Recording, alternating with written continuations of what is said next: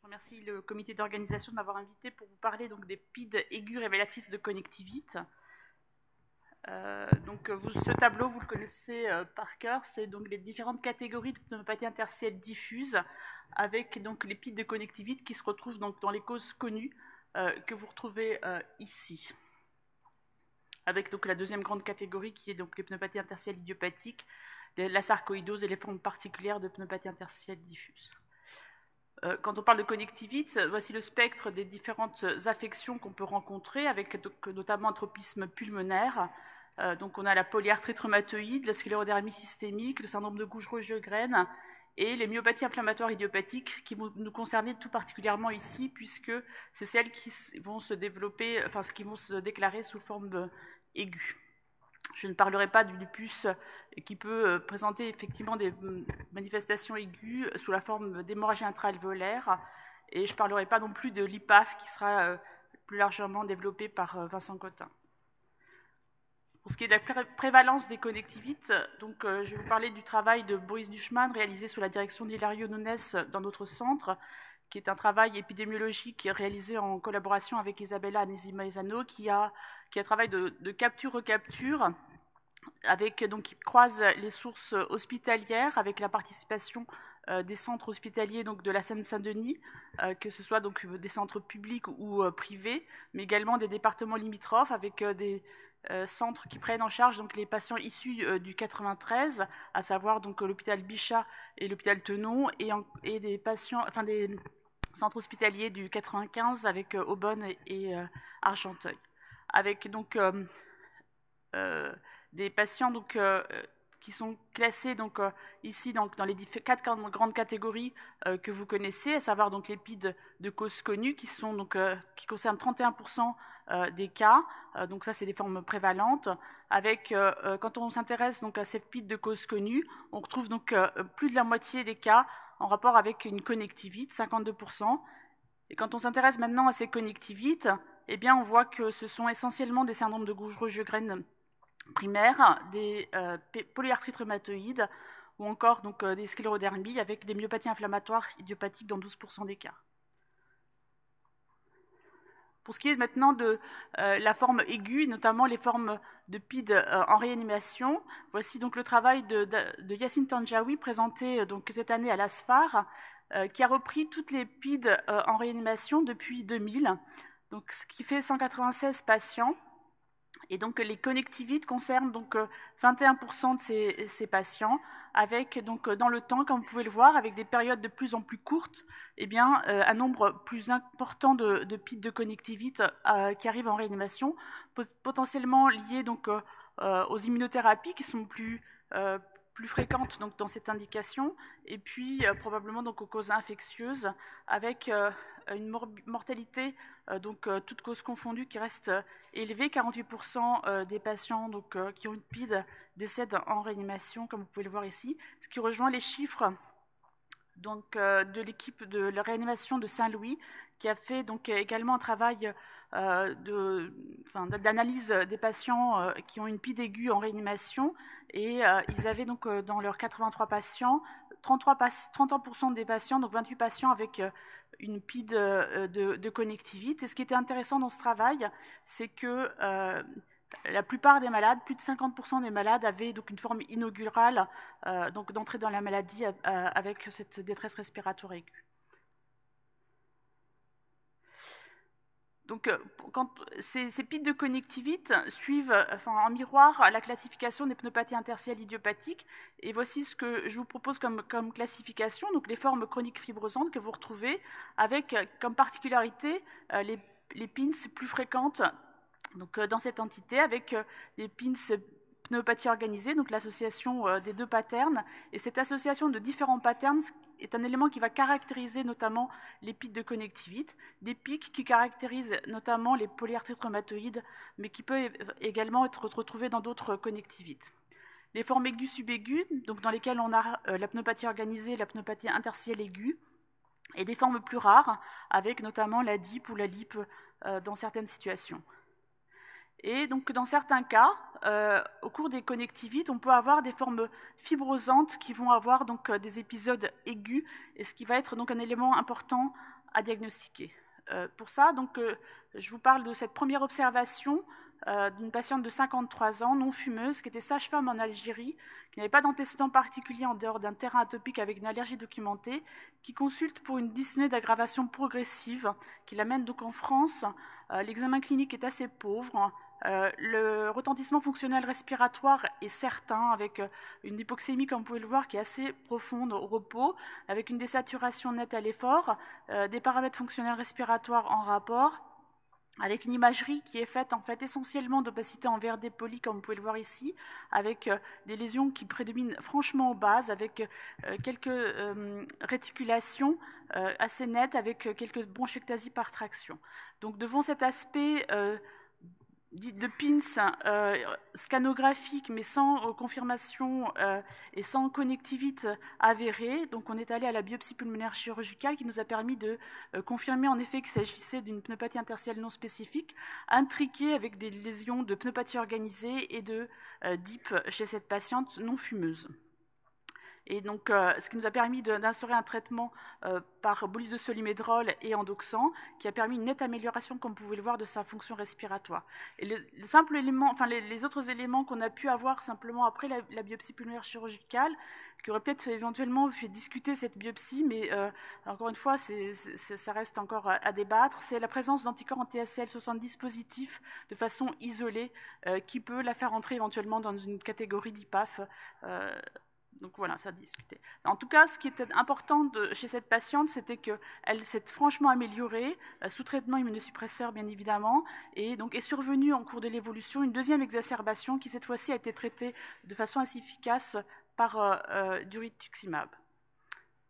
Donc les exacerbations aiguës de connectivité, c'est un phénomène euh, qui existe, qui est clairement euh, euh, rapporté, qui a été rapporté initialement d'ailleurs par Park dans une publication de Chest en, 2007, où sur les cas histologiques, donc c'est une série asiatique, cas histologiques de pite de connectivité,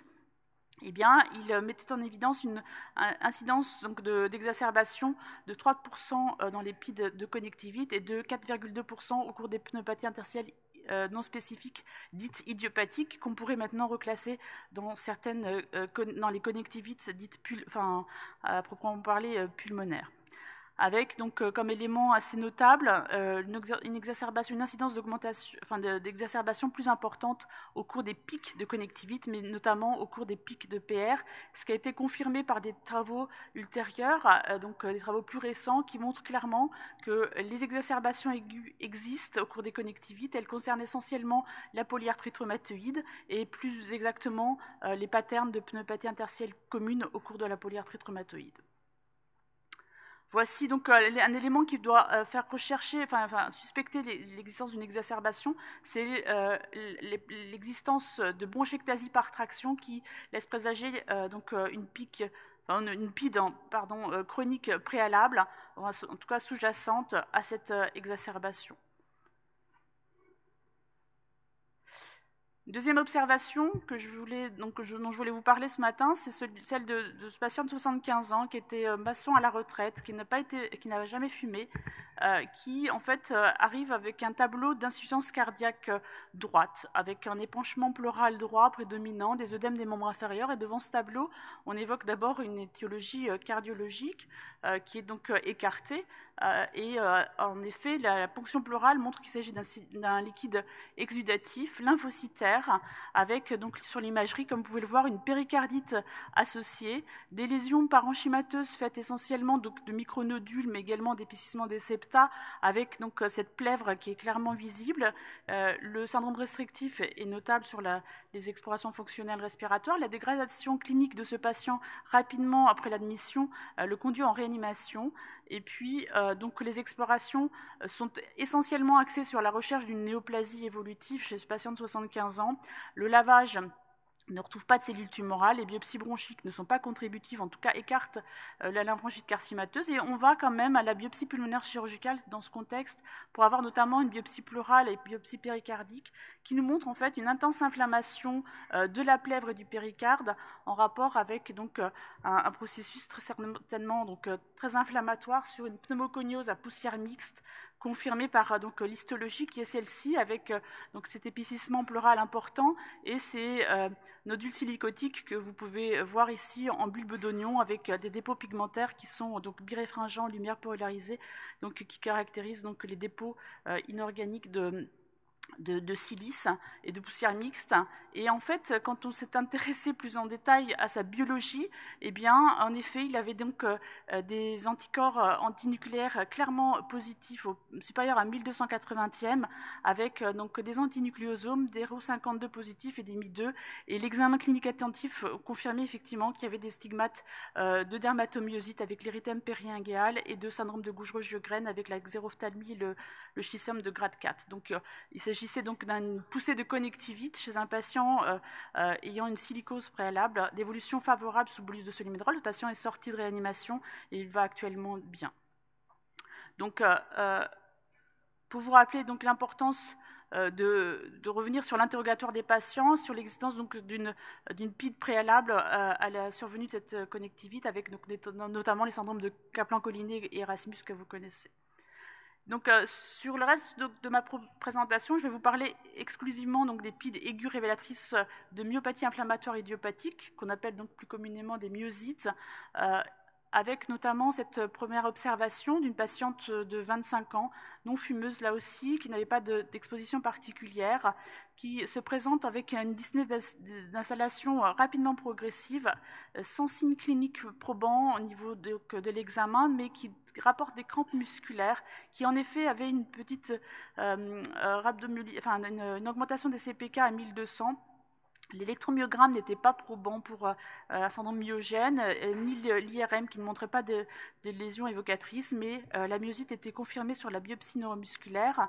Euh, les EFR de cette patiente sont euh, indiqués ici avec euh, donc une amputation majeure de ses volumes pulmonaires qui nous a fait suspecter d'ailleurs une atteinte diaphragmatique qui s'est avérée négative. Et c'est la biologie qui là aussi permis le diagnostic d'anticorps anti-JO1 associés à des anti-SSA. Donc on a fait un nombre des antisynthétases qui a donc reçu un traitement par bolus de solmédrol et actuellement donc traitées par endoxan et elle, va, elle répond assez bien à ce traitement.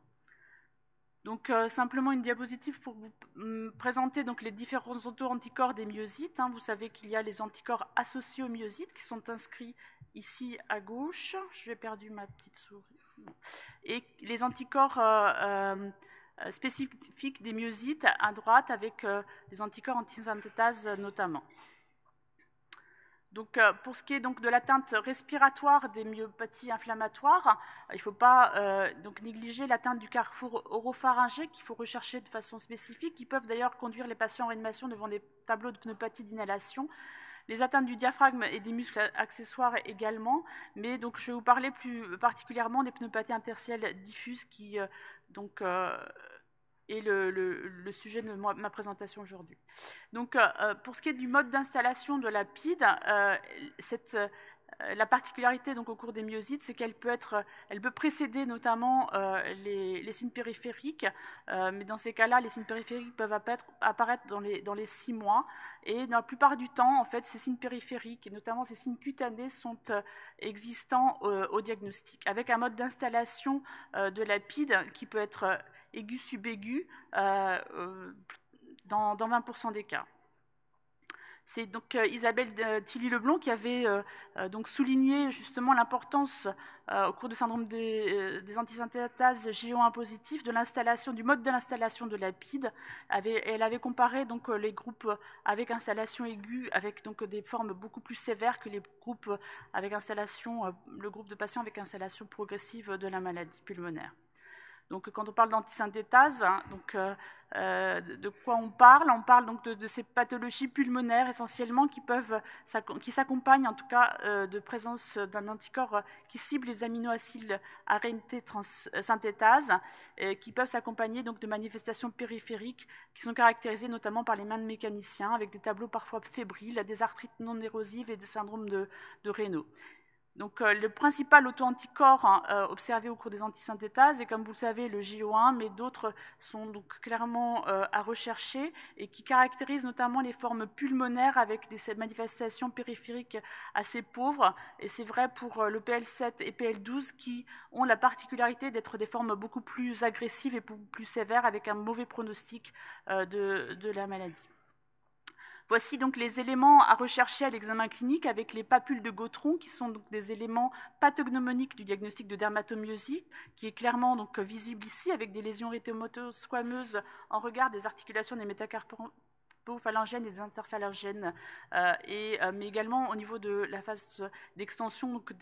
du coude ou des, genoux, avec des lésions parfois un peu plus discrètes, comme on peut le voir ici chez euh, notre patiente, avec donc des lésions qui peuvent, parfois être ulcérées, ça, ça va caractériser donc une entité dont je vais parler dans quelques minutes.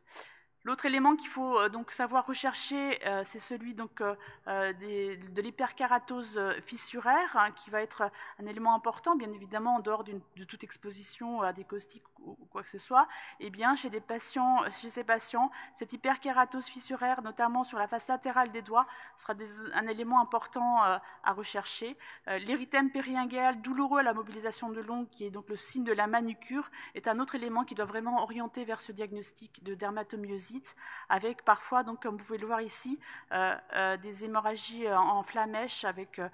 dystrophie capillaire visible à l'œil nu.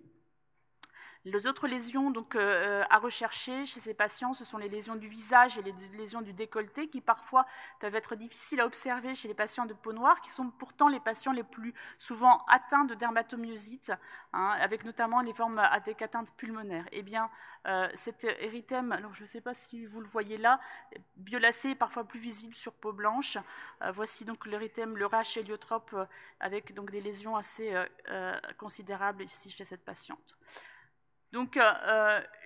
au cours des myopathies inflammatoires, l'élément qui va être un élément diagnostique important, c'est la présence d'un auto-anticorps, mais cet auto-anticorps va avoir aussi un impact sur le phénotype de la maladie et sur le pronostic évolutif. L'anticorps anti-MDA5 notamment va caractériser les patients avec euh, des formes myopathiques et des formes de pneumopathie interstitielle diffuse aiguë sévère, alors que l'anti-PMSCL, qui est donc, que je vous rappelle, un anticorps associé au myosite, va se présenter avec des pides certes fréquentes, parfois aiguës, mais de bons pronostics. Le mode d'installation de la PID est un élément important en termes de pronostic, hein, et ça, a été donc confirmé par une étude assez récente